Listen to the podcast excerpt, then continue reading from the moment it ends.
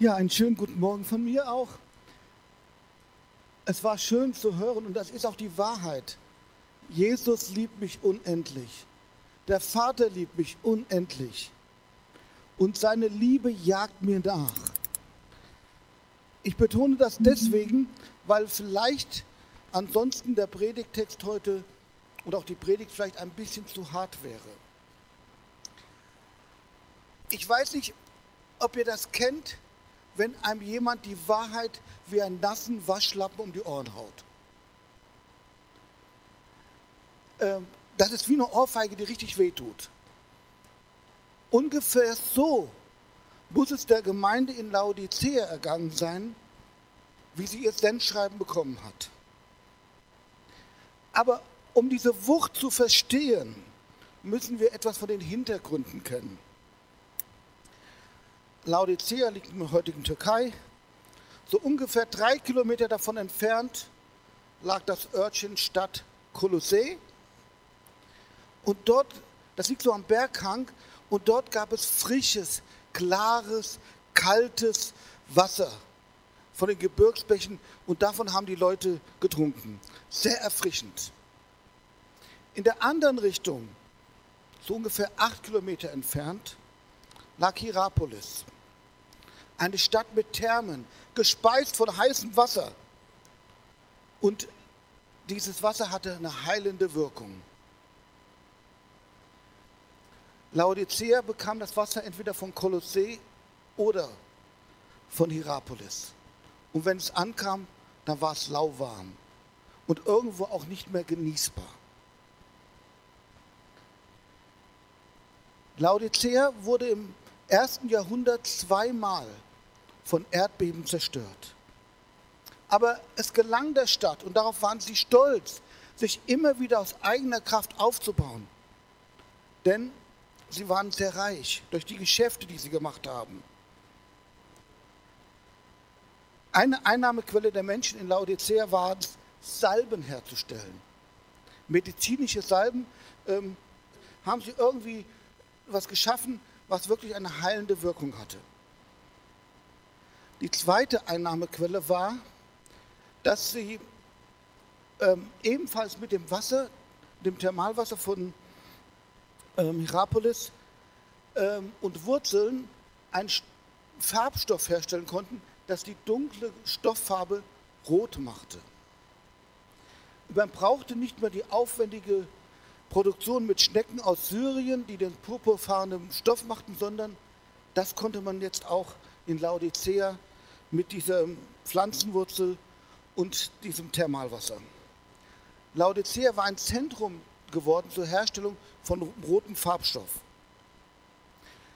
Dritte Einnahmequelle waren goldene Figuren, die man in Hierapolis opferte. Wenn man, viele Pilgerten kamen durch Laodicea nach Hierapolis und weil sie hofften, gesund zu werden in der damaligen antiken Zeit, haben sie dann auch geopfert und dafür die goldenen Figuren ähm, da geopfert.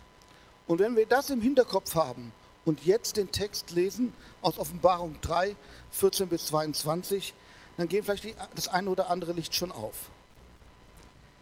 Dem Engel der Gemeinde von Laodicea schreibe, das sagt der Arme, der treue und wahrhaftige Zeuge, der Ursprung der Schöpfung Gottes. Ich kenne deine Werke dass du weder kalt noch heiß bist. Ach, dass du doch kalt oder heiß wärst. So aber, weil du lau bist und weder kalt noch heiß, werde ich dich ausspeien aus meinem Munde. Denn du sprichst, ich bin reich und habe Überfluss und mir mangelt, dass du elend und erbärmlich bist, arm, blind und entblößt. Ich rate dir, von mir Gold zu kaufen, das im Feuer geläutert ist, damit du reich wirst, und weiße Kleider, damit du dich bekleidest und die Schande deiner Blöße nicht offenbar wird. Und salbe deine Augen mit Augensalbe, damit du sehen kannst. Alle, die ich lieb habe, die überführe und züchtige ich. So sei nun eifrig und tue Buße. Siehe, ich stehe vor der Tür und klopfe an. Wenn jemand meine Stimme hört und die Tür öffnet, so werde ich zu ihm hineingehen und das Mahl mit ihm essen und er mit mir. wer überwindet, dem will ich geben, mit mir auf meinem Thron zu sitzen, so wie auch ich überwunden habe und mich mit meinem Vater auf seinem Thron gesetzt habe. Wer ein Ohr hat, der höre, was der Geist den Gemeinden sagt. Jesus redet zu der Gemeinde in Laodicea. Und ich bin fest davon überzeugt, er tut das aus reiner Liebe. Es ist die einzige Gemeinde in den sieben Cent-Schreiben, die kein Lob erfährt. Hier wird gesagt, sie sei lau. Dabei geht es nicht um die Temperatur. Es gibt nicht so ein geistliches Thermometer, das man an die Gemeinde hält und dann sagt, oh, alles in Ordnung oder ein bisschen lau oder heiß, kalt. Nein, es geht darum, die Gemeinde hat ihre Kraft verloren. Sie ist nicht mehr erfrischend. Und heil werden wohl Menschen auch nicht. Und sie merkt es nicht. Sie ist selbstzufrieden.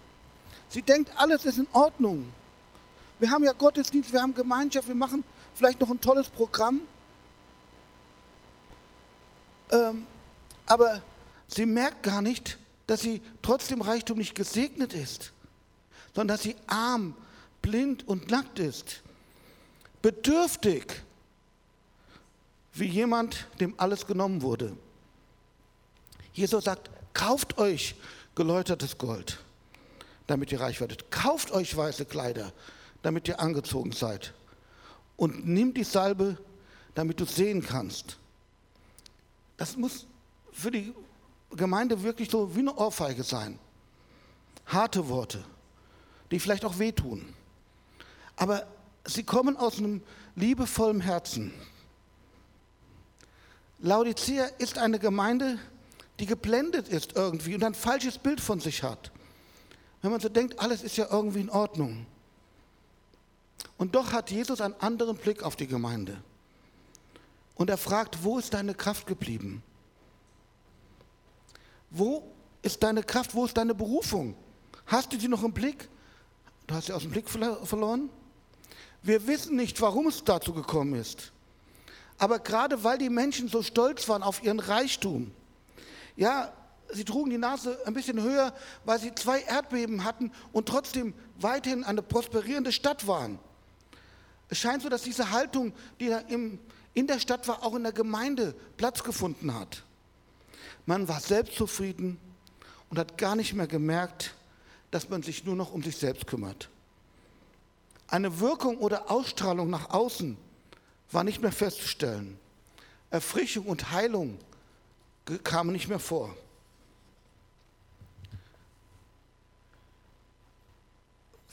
Was ist, wenn Jesus heute zu uns redet? Wenn er uns fragen würde, sind wir als Gemeinde erfrischend, heilsam? Wie geht es dir? Wird dein Glaube erfrischt, wenn du hier in die Gemeinde kommst, wenn du jetzt im Gottesdienst bist, auch vom Bildschirm? Oder in der Kleingruppe, in den Hauszellen? Erleben wir Heilung an Leib, Seele und Geist? Wachsen wir im Glauben? Und haben wir als Gemeinde eine Außenwirkung? Würde es in Wetzlar auffallen, wenn es uns nicht mehr gäbe? Gilt unsere Vision von Liebe hoch drei noch? Finden Menschen ihre Identität in Jesus bei uns? Wenn wir darauf keine positive Antworten haben, dann haben wir ein riesen geistliches Problem. Ich kann euch sagen, und ich glaube auch, dass wir das im Ältestenteam auch so sind, wir haben einen Hunger nach mehr. Wir wollen es erleben, dass Menschen in dieser Gemeinde Jesus begegnen, zum ersten und wiederholten Mal. Erfrischende, heilsame Begegnungen. Und dass jeder erkennt, wer er in Christus ist, wozu Jesus für einen Einzelnen gestorben ist.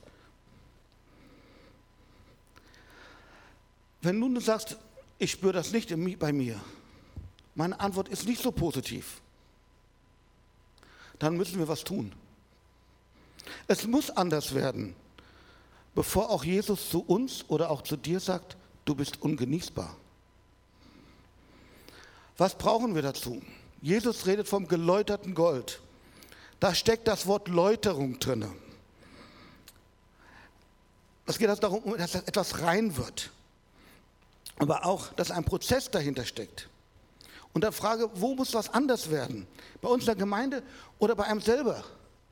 Das kann man gleichsetzen. Drehen wir uns um uns selber als Gemeinde? Beschäftigen wir uns nur mit unseren eigenen Problemen oder auch in unserem Leben? Worum drehen wir uns? Wie sieht es aus bei uns? Welchen Blick hast du von dir und deinem Glauben? Wie siehst du diese Gemeinde? Wie sieht Jesus dich? Natürlich sieht er dich als geliebte Menschen, für den er gestorben ist, für den er alles erkauft hat am Kreuz auf Golgatha. Aber wo stehst du geistlich? Denkst du, ach, bei mir ist ja alles okay? Oder merkst du auch, oh, irgendwie läuft das bei mir gerade nicht so rund mit mir und meinem Glauben? Meine Beziehung zu Jesus, da hakt es irgendwie. Ich will keinen geistlichen Druck aufbauen aber dich herausfordern, dir mal Zeit zu nehmen mit Jesus und ihn mal zu fragen, wie er dein Glauben, dein Glaubensleben bewertet. Nicht, um dich niederzumachen, um dich klein zu machen, sondern damit du reich wirst. Die Augensalbe auftragen, den Blick Jesus zu bekommen, indem du betest, Herr, öffne mir die Augen, damit ich sehe, wie du mich siehst. Es geht ja gar nicht darum, dass du jetzt nackt bist und arm, aber ein geistlicher Scheck, den sollten wir machen. Jeder von uns bringt sein Auto regelmäßig zur Inspektion und wenn er das nicht macht, nach zwei Jahren kommt der TÜV. Das ist uns das wert, um Auto zu fahren. Aber wie sieht es mit unserem Herzen, mit unserem Glauben, mit unserer Seele aus? Lassen wir Jesus uns auch inspektieren?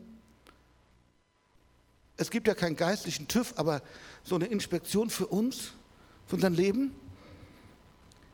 Tragen wir noch die weißen Kleider der Gerechtigkeit oder sind die grau geworden?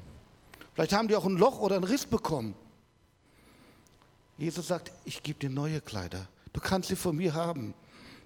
Du kannst sie bei mir kaufen. Nur mit Jesus bei kaufen ist so ein Problem. Wir können ja nicht da Geld geben irgendwie an Jesus. Die Währung bei Jesus heißt Hingabe. Sagen, Jesus, ich gebe mich dir wieder hin. Und du darfst meine Seele erforschen. Du darfst mein Herz erforschen. Und du darfst mir zeigen, wo Veränderung notwendig ist. Jesus macht das ja nicht, um uns klein zu machen, sondern weil er uns liebt. Er will uns überführen und gerade rücken von den Dingen, die uns nicht gut tun. Ich habe das gesagt, er hat auf Golgatha uns zu Erben gemacht vom Himmelreich. Was für ein Reichtum. Und den sollen wir haben und nicht weniger. Wir sollen keinen Mangel an dem Reichtum Gottes haben. Jesus spricht von Züchtigung. Harte Worte. Wer jetzt an Schläge, an Rohrstock und Peitsche denkt, Streich das mal aus deinem Kopf raus. Der Ursprung des Wortes, und ich glaube, so hat es Luther dann auch genutzt und das ist dadurch auch geprägt worden, kommt von dem Wort ziehen, wieder auf den Weg setzen. Also wenn man auf dem, vom guten Weg abkommt, wenn man auf dem falschen Weg ist, wieder zurückzukommen auf dem richtigen Weg. Das ist die Liebe Jesus, die da zieht, die, die uns zurückbringen will und auf den Weg setzen will, der gut ist. Es geht nicht um Strafen, es geht auch nicht darum, geschlagen zu werden, sondern auf den guten Weg wieder zurückzukommen. Das ist das geläuterte Gold. Umkehr, Buße. Sabine hat darüber letzten Sonntag gepredigt. Damit wir reich sind in Jesus. Damit wir in unserem Erbe leben.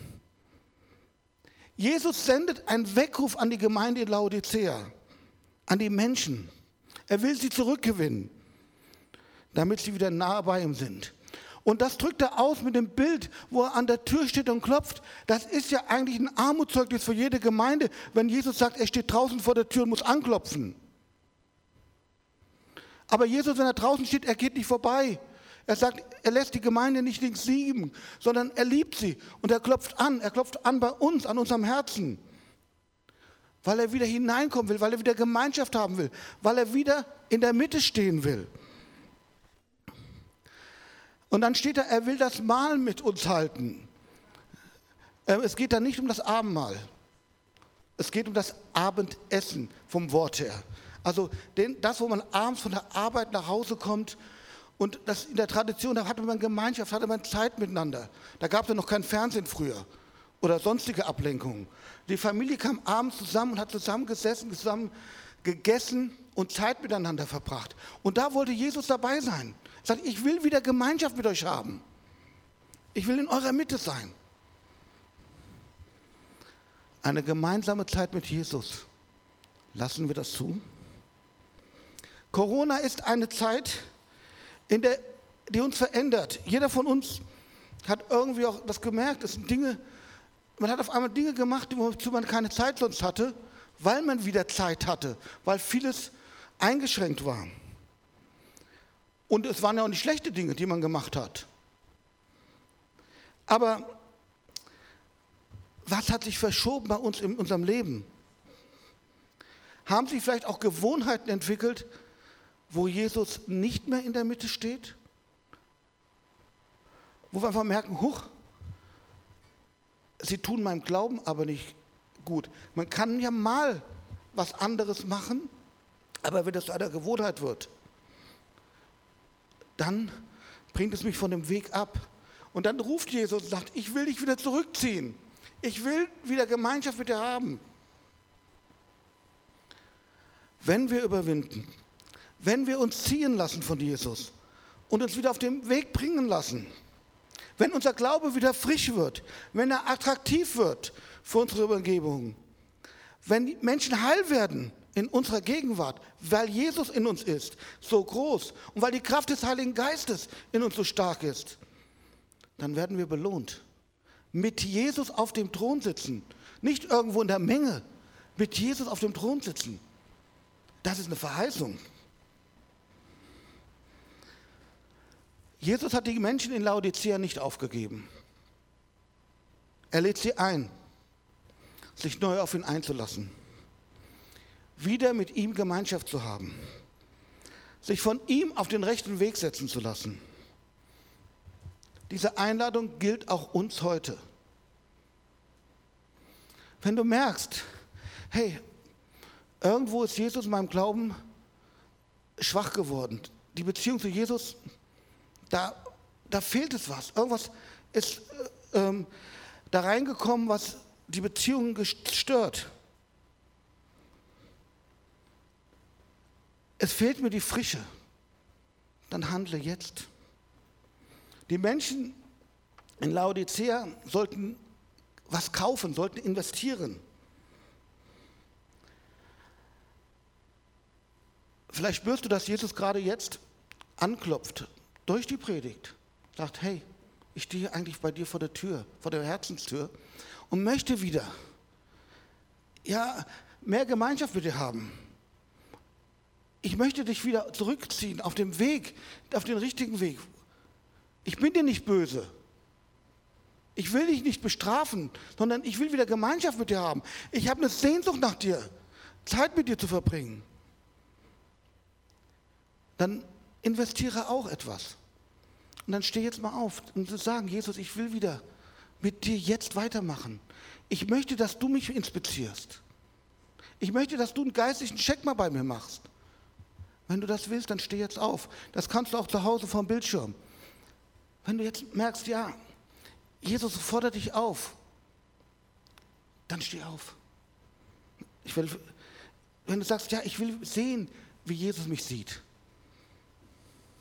ich will wieder diese weisen Gewänder tragen, damit ich auf dem richtigen Weg bin. Ich bete. Jesus, du hast so eine große Liebe zu uns. Ja, du jagst uns nach mit deiner Liebe. Und du bist eigentlich mehr verzweifelt als wir, wenn wir vom Weg abkommen. Weil aus welchen Gründen auch immer, das spielt ja keine Rolle. Aber du möchtest uns wieder zurückziehen. Und wenn wir jetzt vor dir stehen, dann sagen wir, Herr, wir sind bereit dazu, dass du uns zurückziehst, dass du unseren Glauben wieder erfrischst und stärkst, dass du uns wieder in unserer Mitte wieder bist, in unserem Glaubensleben. Und Herr, zeige uns die Dinge, die wir ändern sollen, wo du möchtest, dass wir auch wieder weiße Gewänder haben, wo die Löcher in unsere weißen Gewänder hereingekommen sind, wo Risse sind, wo es grau geworden ist. Herr, wir wollen wieder diese weißen Gewänder anziehen. Danke, dass du uns liebst und dass du uns nicht verdammst, sondern dass du uns in die Arme nimmst. Und ich bitte dich, dass jetzt jeder Einzelne dort, wo er steht, deine Liebe spürt, deine Annahme und deine Vergebung. Amen.